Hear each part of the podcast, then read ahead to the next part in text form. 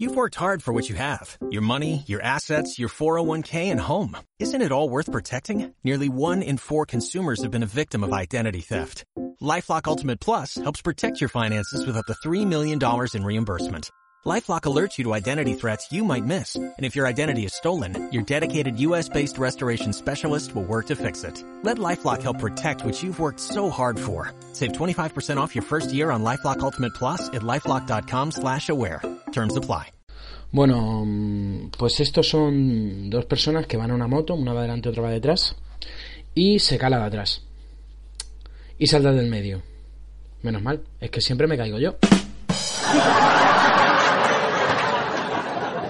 Muchas gracias.